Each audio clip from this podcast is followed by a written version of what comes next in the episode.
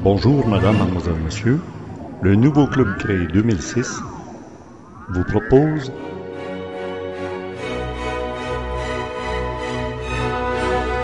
Supramental avec Bernard de Montréal à CKVL, une ancienne station de radio de la région du Grand Montréal qui a fermé ses portes depuis. Il était mon premier invité en 1980 à l'émission que j'animais, Monde insolite.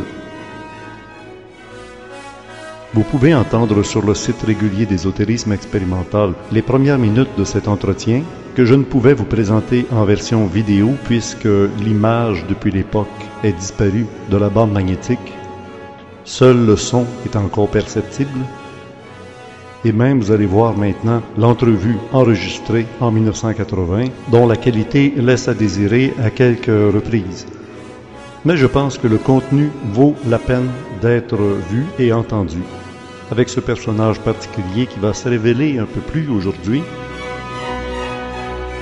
Bernard de Montréal à CKVL. Monde insolite avec un invité un peu spécial qui nous parle de Bonicia, invité Bernard de Montréal.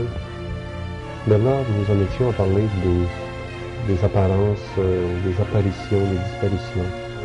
Dans le phénomène des êtres extraterrestres, il n'y a quand même pas qu'une seule sorte d'êtres extraterrestres.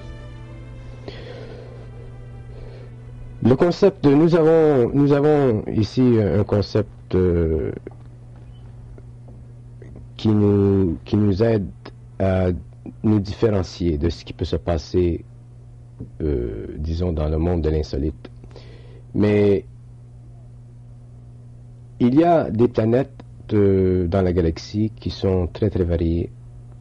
Et les êtres euh, qui évoluent sur ces planètes-là, euh, dans certains cas, ont des rapports très étroits avec l'homme de la Terre. L'homme a l'impression que il est encapsulé dans une planète et qu'il appartient à cette planète. Et ça, c'est une erreur, parce qu'il y a des hommes sur cette planète ici, présentement, qui ont évolué sur d'autres planètes avant. Dans d'autres vies. Dans d'autres vies, qui ont eu des expériences euh, dans des espaces qui sont très, très éloignés des nôtres.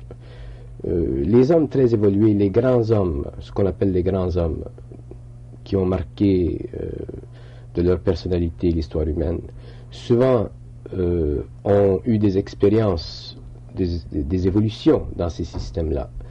Et leur grande sagesse provient du fait justement qu'ils avaient déjà compris beaucoup de choses.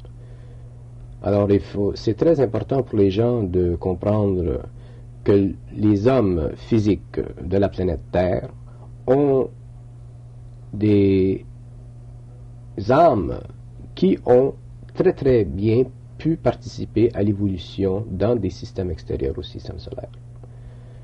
Mais qu'est-ce que l'âme? L'âme, c'est un concept qui ne sera pas compris tant que l'homme n'aura pas contact avec l'éthérique. Euh, je vais vous en expliquer les aspects que je connais, mais euh, tant que l'homme ne pourra pas se voir d'une façon intégrale, il ne pourra pas comprendre ce que c'est que l'âme. L'âme, le concept de l'âme a été mystifié par la religion. Il a été mystifié par les doctrines ésotériques. Et c'est très normal parce que l'homme, lorsqu'il pense, il pense avec sa tête, mais aussi avec ses émotions. L'homme ne peut pas regarder froidement la réalité parce qu'il a besoin de, cette, de la réalité qu'il connaît pour sécuriser son être, sa vie et tout ça. Si l'homme, euh, quand je parle de l'homme, je parle des masses en général, de tous ces millions d'êtres euh, qui parcourent le- les chemins de notre planète, s'ils étaient en contact avec la réalité telle qu'elle est, leur psychisme, leur esprit, leur faculté normale s'amoindrisserait et ces gens-là souffriraient de leur expérience, en général. Alors, en ce qui concerne l'âme, c'est la même chose. L'âme, c'est équivalent à un transformateur. C'est un centre d'énergie très puissant qui est parfait. Mais c'est un système d'énergie en évolution. C'est-à-dire que l'âme telle qu'elle est aujourd'hui chez un individu a parcouru un certain, euh, pendant un certain temps euh, des étapes évolutionnaires sur telle ou telle planète. Et arrive à un certain niveau d'évolution, à ce moment-là, l'homme peut être ce qu'on pourrait appeler euh, en communication directe avec ce qu'on appelle encore des ajusteurs de pensée. Alors, dans l'univers, il y a les hommes ou les extraterrestres, c'est la même chose, même s'ils ont des facultés permanentes différentes. Euh, l'homme n'a pas encore le contrôle de la matière, les extraterrestres ont le contrôle de la matière. Mais au-delà des extraterrestres, il y a ce qu'on appelle les ajusteurs de pensée. Et les ajusteurs de pensée sont encore des âmes très évoluées, parfaites, mais qui n'ont pas besoin de parcourir le sentier de l'évolution, c'est-à-dire de s'incarner. Autrement dit, ce sont des désincarnés et ils demeureront toujours des désincarnés. Tandis que les extraterrestres sont des incarnés, comme l'homme est un, est un incarné. C'est pour ça que je n'aime pas euh, ce, n'est pas un, reproche que je vous fais, mais c'est pour faire allusion au fait que l'on parle des extraterrestres et que l'on parle des hommes comme si c'était deux paires de manches différentes. Lorsque l'homme aura le contrôle sur la matière, lorsque l'homme pourra créer des véhicules éthériques, lorsque l'homme pourra contrôler son temps, parce que l'homme ne contrôle pas le temps, il est assujetti à un temps psychologique qui est totalement normal, mais lorsque l'homme pourra contrôler son temps et qu'il pourra voyager dans la galaxie et rencontrer ces êtres-là et échanger et, communiquer avec eux, appartenir à la Confédération euh, galactique, à ce moment-là, l'homme ne parlera pas d'extraterrestres. si on parle des Américains, ce ne sont pas des extraterrestres. Il y a des Américains là, il y a des Français là, il y a des Allemands là, mais c'est la même chose au niveau de la galaxie. Et ça, ça s'en vient. Une des raisons pour laquelle je suis venu à la radio, c'est pour faire comprendre aux gens, lentement, il n'y a pas de presse, qu'il y a des événements dans le monde qui se développent, quelle que soit l'attitude des masses, ou quelle que soit l'attitude des organisations, ou quelle que soit l'attitude des gouvernements ou des systèmes militaires, rien ne peut empêcher le fait que d'ici la fin du siècle, l'homme entrera en contact politique, scientifique avec les civilisations d'outre-espace. Ça, c'est établi, c'est connu, c'est connu de tous ceux qui ont eu des contacts, mais ce n'est pas important pour moi personnellement de prendre une position d'évangélisation. Je veux bien parler de ce que je reçois par transmission pour le bénéfice des individus, sans pour cela prendre une position d'autorité ou une position de vente. Je ne suis pas un vendeur. Euh, je conçois que le processus sera très lent et c'est normal. Mais je sais que le processus est inexorable, qu'il a existé dans le passé et que ça fait partie des plans de l'évolution de la planète Terre d'entrer en contact avec les extraterrestres. Maintenant, la responsabilité est avec les gouvernements et les organisations scientifiques ou parascientifiques les scientifiques ont une responsabilité vis-à-vis l'homme et les gouvernements ont une responsabilité vis-à-vis les peuples. Et c'est de former des comités. C'est normal. Un type qui est dans le gouvernement ne peut pas, s'il n'a pas, pour une raison ou une autre, une expérience quelconque, euh, ou le tempérament qui va avec ça, n'a pas à être intéressé au phénomène OVNI.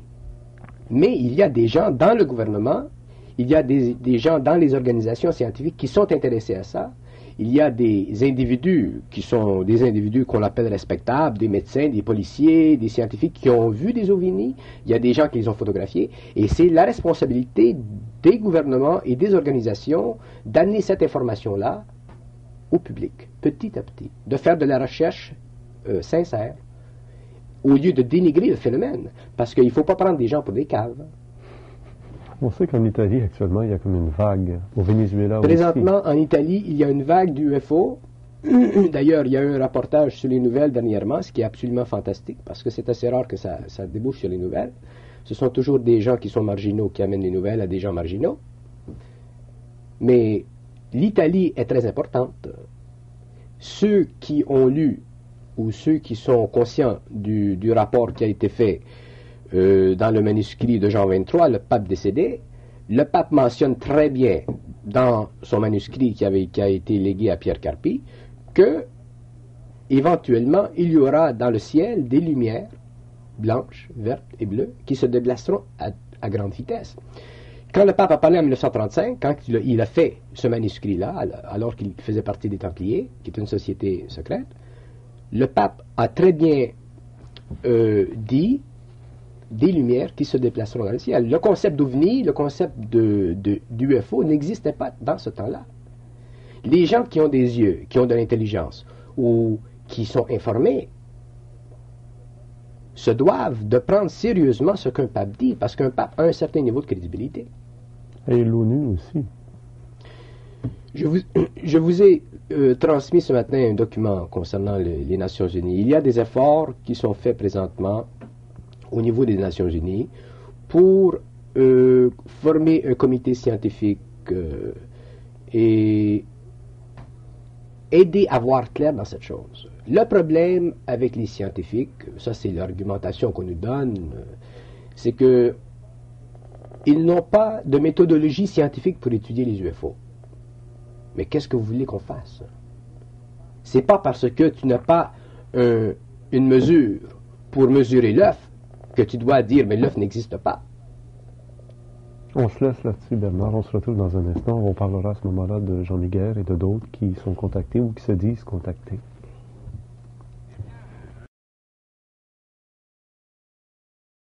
Il y a des gens comme Jean Miguel ou comme d'autres qui ont eu des contacts et semblerait-il tout à fait vérifiables scientifiquement. Jusqu'à quel point on peut suivre au-delà de leur mission ce qu'ils nous apportent. Ce que je veux dire, c'est que des gens comme Jean-Miguel nous disent Attention, euh, peuple de la Terre, des extraterrestres m'ont dit lors d'un contact qu'on doit absolument cesser euh, les guerres et que de toute façon, les extraterrestres ont en leur possession les, clés de commande militaires, etc. Est-ce que des fois, il n'y a pas de risque que ces contactés outrepassent leur rôle premier? Ça, c'est une question qui est très intéressante. La question qui se pose avec Jean Miguel, qui, qui pourrait se poser avec d'autres personnes que je connais. Euh, un type qui a contact avec euh, les extraterrestres, ce terme-là me fatigue, mais je vais continuer à l'employer. Un type qui a contact avec euh, des extraterrestres a contact avec des extraterrestres. Il maintient son identité, sa personnalité. Alors, même s'il est donné un message à ce type-là, lui, il a la faculté psychologique qui lui incombe de transmettre ce message-là, et cette faculté psychologique-là fait partie de son tempérament. Moi, je ne peux pas parler comme ça. Si euh, en contact demain matin avec une civilisation qui vient d'un autre niveau, et qu'on me dirait euh, il va se passer telle telle chose, je garde la disponibilité de mon propre champ d'énergie. Autrement dit, je ne veux pas aller dans les détails de ça. Mais moi, je ne peux pas être magnétisé mentalement. C'est-à-dire que l'hypnose, euh, même au niveau de ces gens-là, où l'influence psychologique ne peut pas fonctionner. Parce que lorsque le contact s'est fait avec moi, mon intellect a été neutralisé. Je n'ai pas besoin de penser pour fonctionner au niveau mental. C'est ça qu'on appelle le supramental.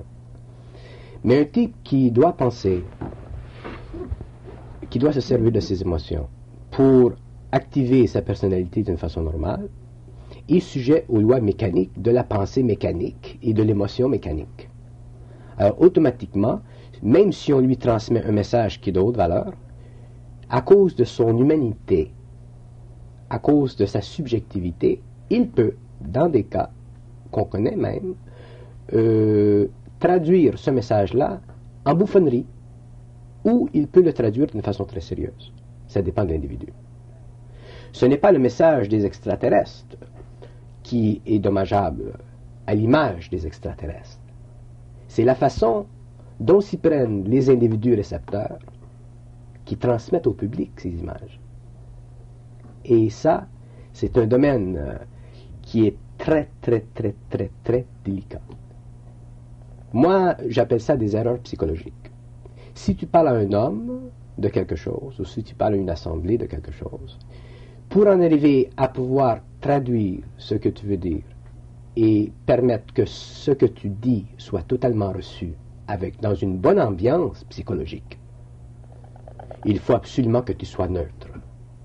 Si tu veux vendre quelque chose, si tu veux imposer quelque chose, Si tu veux agir autrement dit avec une certaine autorité, tu recevras automatiquement des réactions des autres.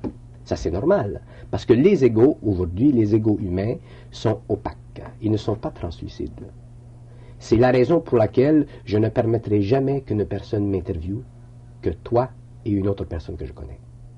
Parce que si je veux traduire vers l'extérieur ce que je veux dire, il faut qu'il y ait une empathie vibratoire. Si un type veut me mettre en boîte, je me mets, je me laisserai pas mettre en boîte. On ne peut pas me mettre en boîte parce que je ne me sers pas de mes émotions pour conditionner mon savoir. Je, je, fais ce que je fais avec plaisir, je donne ce que je peux donner au niveau de l'information pour aider des gens à comprendre des domaines qui sont un peu perplexes, complexes, subtils, et ça s'arrête là. On veut, on veut, on veut pas, on veut pas. Moi, ça change rien. Tandis que dans le cas d'autres personnes qui ont été contactées, ils ont ce qu'ils appellent des missions. Du le moment que tu as une mission, tu es sujet à une interprétation personnelle de, ta relation avec le monde. Sans juger euh, le cas de Claude Vorillon, qui a, dit-il lui-même, eu des missions ou un contact, et qui aujourd'hui euh, réclame euh, de l'argent pour que les gens fassent partie d'un mouvement, qui se procure aussi des médaillons, qui achètent des livres, etc., etc. Ça, devient vraiment quelque chose de très commercial. Ça fait partie de la psychologie de tout ce mouvement. Moi, je ne peux pas faire de commentaires sur Claude Vorillon. Personnellement, entre personnes d'une façon privée, je pourrais parler jusqu'à un certain point, mais ce que Claude Vorillon fait, c'est ce que Claude Vorillon fait. Et ce qu'il fait peut être accepté par certaines personnes, rejeté par d'autres, mais en ce qui me concerne, ça n'a aucune importance. Ça fait partie de son, travail, mais en relation avec son tempérament. Si je fais une parenthèse, moi, je rencontre des extraterrestres, nous communiquons par télépathie, mais on ne m'impose rien. Parce que l'homme, essentiellement, il est libre et il doit être libre. Et ça, je veux en parler. Le danger de l'humanité qui va être vécu d'une façon très intense vers la fin du siècle, c'est que les hommes ne seront pas préparés au contact avec les extraterrestres. Alors, les extraterrestres seront pour les hommes des dieux. Comme autrefois. Voilà. Voilà. Et c'est une des raisons pour laquelle, moi, en tant qu'individu, en tant qu'être humain, qui a une expérience à une échelle quelconque, je mets en garde les gens de la dimension de cette expérience. L'homme est libre. L'homme a le pouvoir de fonctionner d'une façon intégrale, autonome, et créative. Il n'a pas recouvert ses pouvoirs, il les, recouvrira éventuellement, mais lorsque ceci sera fait, il devra être totalement indépendant. Sans ça, la planète entière peut y passer. Et c'est très connu dans les milieux occultes, ce qui est un autre terme que je n'aime pas, mais je dois m'en servir pour expliquer un terrain fermé. C'est très connu dans les milieux occultes qu'il y a des extraterrestres, autrement dit des civilisations qui s'intéressent à l'évolution de l'homme, qui travailleront avec nous au niveau des sciences, et qu'il y en a d'autres qui sont retardataires, qui ne veulent pas que l'homme participe à l'évolution de la science dans la galaxie. Parce que l'homme vit encore aujourd'hui le principe de tuer. On n'a pas le droit de tuer. Et tuer, ça fait partie de notre vie de chaque jour. Oui, comment manger si on ne tue pas Voilà. La guerre, c'est un exemple le plus frappant. Alors, ce qui se produira, c'est que les, les extraterrestres viendront en grand nombre et les gens qui ont de bonnes vibrations, ce qu'on appelle des bonnes vibrations, c'est-à-dire que les gens qui ont une âme évoluée seront absorbés dans ces systèmes-là et il y aura une transmutation moléculaire de leur corps, de tous leurs principes. Et à ce moment-là, ces gens-là pourront revenir sur le plan physique et fonctionner de façon harmonieuse entre eux et avec eux. Les gens qui ne pourront pas prendre le choc, ce qui est une grande majorité de la population humaine, euh, sévira dans le processus. Et ça, ça fait partie de, ce que les gens appelaient dans le passé la fin des temps. Ce n'est pas la fin des temps, c'est la fin d'un cycle d'évolution. Il y en a eu un il y a 12 000 années dans le passé avec l'Atlantide, et il y en a un qui vient, et il y en aura d'autres. Ça fait partie de l'évolution. Celui qui vient, ce qui vient avant la fin du siècle? Celui qui vient viendra quand ce sera le temps. Il n'y a personne qui le sait. On a des, des, idées, des dates approximatives qui nous sont données, mais rien n'est, dévoilé. Un type qui vous dit que ça se produira à telle date, vous verrez que ça ne se produira pas cette date-là. Il y a des choses qui vont se produire dans cet environnement-là. Les grands médiums d'aujourd'hui, les gens qui sont très très sensibles, savent que c'est dans ce coin-là. Mais la date précise, c'est caché, il n'y a pas un homme qui le sait. Parce que ça fait partie des secrets cosmiques. Et vivre avec ça dans la tête, ce n'est pas plaisant. Ces êtres extraterrestres qui aimeraient autant que l'homme euh, n'avancent pas trop vite dans sa conscience des choses par la science, etc. Aurait-il, euh, se serait-il manifesté lors du passage au paradis terrestre, lorsque l'homme a mangé l'arbre du fruit du bien et du mal, et qu'à ce moment-là, l'homme a été déchu. D'une certaine façon, l'homme passé à une autre étape où, justement, il avait la conscience du bien et du mal. Bon, mais là, on, tombe dans, on, tombe dans un passé, on tombe dans un passé qui est totalement inconnu du public. Ce qui, ce qui était le paradis terrestre dans le passé, ce qui était la relation entre Adam et Ève, qu'on appelle dans la Bible, et des entités tout espace, c'est une situation qui est totalement occulte. Et pour parler de ça, ça, nécessite une émission complète. Si on entre dans ce domaine-là, on n'en finira pas. Mais je peux dire que il y a eu des relations dans le passé entre Adam et Ève et des plans d'intelligence supérieure. Ce qu'on appelle, par exemple, dans notre monde, Satan, fait partie, ce personnage fait partie d'une hiérarchie dans le cosmos.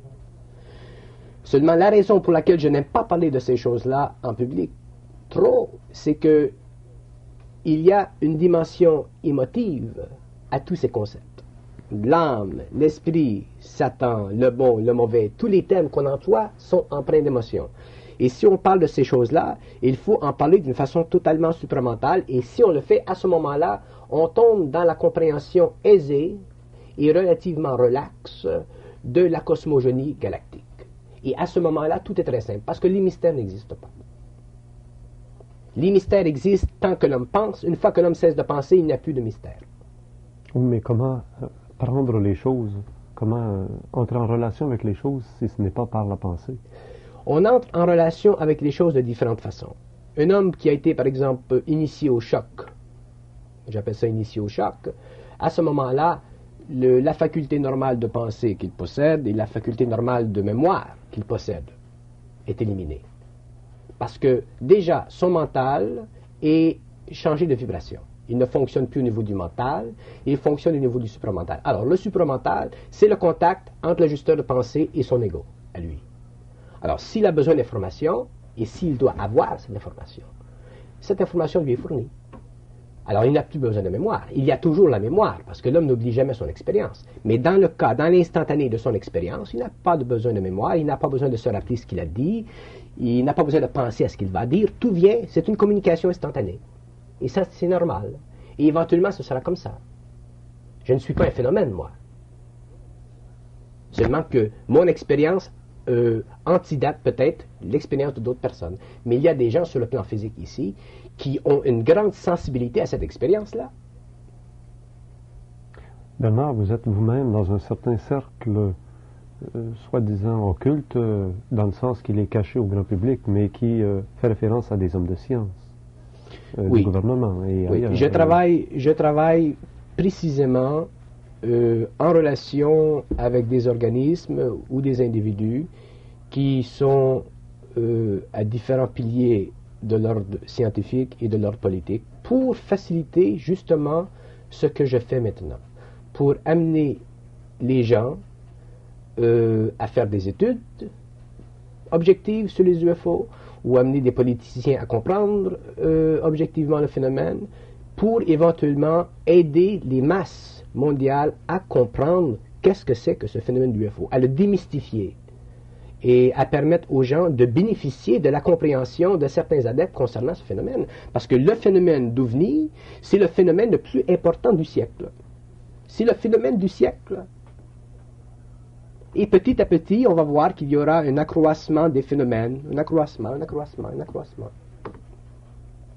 Si vous allez en Italie aujourd'hui et vous passez dans la rue à Rome, vous parlez d'OVNI, on vous dira oui, parce qu'il y a eu beaucoup d'expériences dernièrement. Et beaucoup de témoins. Voilà. On se retrouve dans un instant, mesdames, messieurs, avec Bernard de Montréal, un contacté. Ce contact a eu lieu en 1969. 69. Comme Jean Miguel. Oui. Voilà. Toujours avec Bernard, ce contacté du Québec. Ce contact qui a eu lieu en 1969. Et euh, lors de ce contact, est-ce que vraiment vous avez euh, été totalement bouleversé et est-ce que ça a duré longtemps, les effets du contact, si on veut? Oui, d'abord, le contact s'est fait d'une façon instantanée et les effets du contact ont demeuré pendant une période de sept années. Et vous êtes marié? Oui, je suis marié, j'ai une petite fille. Et puis, euh, le contact, le contact avec le supramental euh, change la vie d'un individu d'une façon totale. D'abord parce qu'on perd notre faculté de penser. Alors, quand on est habitué pendant 29 ans à penser, et que tout à coup on se fait dire quoi faire, ça change la personnalité. Vous savez, Bernard, je vous regarde puis vous me faites penser au type dans le film Rencontre du troisième type, ce type qui, le jour où il a eu un contact, il était complètement bouleversé, il avait qu'une obsession, qu'une idée en tête, euh, des idées qui lui étaient télépathiques, si on veut, ou téléguidées jusqu'au point de, se construire une montagne dans un salon. Mais votre épouse, comment a-t-elle réagi à, ce nouveau personnage qu'elle avait dans C'est-à-dire que quand je suis arrivé à Montréal, euh, d'abord quand j'ai été contacté, il a fallu que j'aille que j'aille je m'expatrie un peu pendant quelques mois. Et puis euh, quand je suis revenu à Montréal, mon épouse, je la connaissais déjà. Je n'étais pas marié encore. Mais tout m'était indiqué à ce moment-là, parce que dans un état comme ça, il faut, il faut avoir une femme qui a beaucoup de compréhension, une femme qui est sage, une femme qui est bonne, une femme qui est patiente, euh, une femme qui peut, euh, pendant longtemps, pendant des années, même si elle ne le sait pas, elle, subir le joug de cette transformation en profondeur. Et puis, euh, tout s'est fait d'une façon très très normale, parce que on est donné beaucoup de force, on est aidé, et le fait qu'on sait ce qui se passe avec soi-même, euh, ça facilite les choses. Mais ça ne facilite pas nos relations avec les hommes. Jusqu'au moment où nous sommes arrivés à un état de stabilité vibratoire, où le mental il est calme, l'émotion il est stable, l'éthérique stable. Et à ce moment-là, là, tu peux commencer à travailler avec les hommes et faire un certain chemin ensemble. Mais, et là, c'est facile parce que tu n'as pas l'ego qui fait interférence dans le processus. Mais cet ego, justement, cet ego, je sais qu'en psychologie, on considère euh, que l'être humain se divise en différentes étapes, euh, le moi, le soi, le je, l'ego. Ce que l'homme appelle l'ego en psychologie, c'est ce qu'on pourrait appeler la petite manifestation de la grande manifestation. Mais l'homme n'est pas conscient de la grande manifestation. Il fonctionne toujours sur... C'est comme vous avez une patinoire. Le type, il, patine pendant 20 ans sur la patinoire. Il ne réalise pas que la patinoire, elle est sur un plus grand terrain. Il s'imagine qu'il ça fait 20 ans qu'il fait du patinage sur la patinoire. Il est dans l'illusion d'être dans la patinoire. Mais dans le fond, il est supporté par le grand terrain. Ou comme le poisson dans son aquarium. Même chose. Que l'univers finit à la vite. Derrière l'homme qui pense, il y a un penseur. Mhm. Mais l'homme maintient son identité par le fait, ou son ego, par le fait qu'il a l'impression que c'est lui qui pense. Et souvent, il va dire Oh, on dirait que c'est pas moi qui a pensé ça. Là, c'est là que vient. Il appelle ça de l'intuition. L'intuition, c'est un niveau inférieur de cette communication télépathique cosmique. Si, l'homme, si les channels étaient ouverts d'une façon totale, l'homme entrerait en contact télépathique mental précis avec d'autres intelligences sur d'autres niveaux d'évolution. Et à ce moment-là, il fait autre chose. Il y a une image qui est souvent utilisée lorsqu'on pense avoir une idée. On allume une lumière au-dessus de la tête de quelqu'un. Oui. C'est une image symbolique qui représente bien que l'idée euh, est, une, est une chose qui provient instantanément, comme d'ailleurs. C'est justement ça. Euh, si on, observait en plus grande profondeur les symboles de nos expressions, on verrait qu'il y a beaucoup de choses qu'on essaie de nous dire des autres plans, mais que l'ego ne voit pas parce que justement il y a cette densité, il y a cette illusion qui persiste. Et quand vous établissez ça au niveau de la science, des armements, du contrôle des terrains et des ovnis, vous voyez que le problème des ovnis devient un problème très très important. Parce que les égaux humains, les égaux militaires, les égaux en puissance euh, ne veulent pas admettre qu'il y a d'autres intelligences.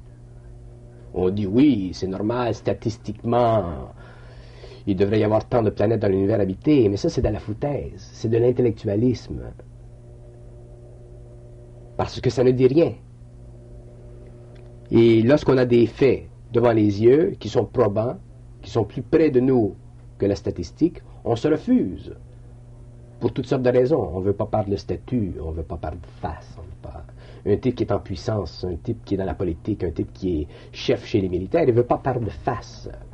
L'homme a un côté en lui qui est mâle, qui est robuste, qui est solide. Il ne veut pas euh, prendre les petites histoires, les petites conneries du paysan du Japon ou du paysan d'Amérique du Sud qui est entré en contact avec les ovnis. Et ils vont dire, pourquoi les ovnis ne viennent pas nous voir, nous, qui sommes les militaires? Parce que si les ovnis venaient les voir, eux, dans les champs d'aviation, qui sont les militaires, soit qu'ils feraient la bagarre, ou qu'ils ils, fermeraient totalement le dossier. Et ce qui est arrivé d'ailleurs. Alors, l'ego de l'homme, c'est le plus grand problème de l'homme. Ce qui manque le plus sur la planète Terre, c'est la psychologie. Et l'homme aura la grande psychologie universelle lorsqu'il sera fusionné avec ces autres centres d'énergie. La vie, elle est très simple très facile. Mais l'homme doit comprendre la vie, et tu ne peux pas comprendre la vie avec de la psychologie humaine. Parce que de la psychologie humaine, c'est trop encore trop simple, trop primitif. On va se retrouver tout de suite après les nouvelles à CKVL. On parlera ensemble, si vous le voulez bien, du triangle des Bermudes, de l'apport de Jésus-Christ et de cette évolution que l'homme peut faire individuellement et collectivement donc, c'est un rendez-vous dans cinq minutes, mesdames, messieurs. Maintenant, Bernard de Montréal, qui est avec nous encore pour une heure, passera peut-être à quelques appels à la toute fin de l'émission. Pour l'instant, on tient encore les lignes fermées. Et c'est maintenant les nouvelles à CKVL.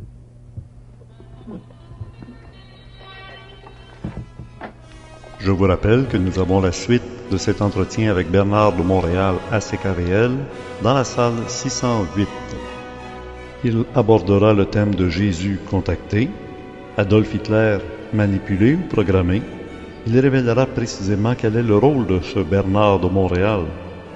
L'arrivée prochaine de la sixième race sur la surface de la Terre, dont le gouvernement central serait à l'intérieur même de la Terre. On appelle Agartha, Shambhala, l'anneau d'Alcyone dans lequel la Terre va entrer prochainement, une bande photonique dans le cosmos, le rôle des anges et des choses très terre à terre, comme disons le triangle des Bermudes, les voyages en soucoupe volante, le voyage astral. Ce sera donc un rendez-vous dans la salle 608 pour la suite de cet entretien enregistré en studio à CKVL en 1980 avec Bernard de Montréal. Et je vous rappelle que l'introduction le début de cette émission qui a duré près de deux heures à la radio est disponible dans la salle 607 en version audio seulement, étant donné que la qualité de la bande magnétique ne nous permettait pas de voir l'image vidéo, mais au moins on a récupéré l'aspect sonore, la bande audio, que vous pouvez retrouver dans la salle 607 en suivant le portrait, la photo que vous voyez présentement. Ça dure environ 13 minutes 13 secondes. Pour voir et entendre l'intégrale des contenus du club créé, je vous recommande de vous abonner ou alors de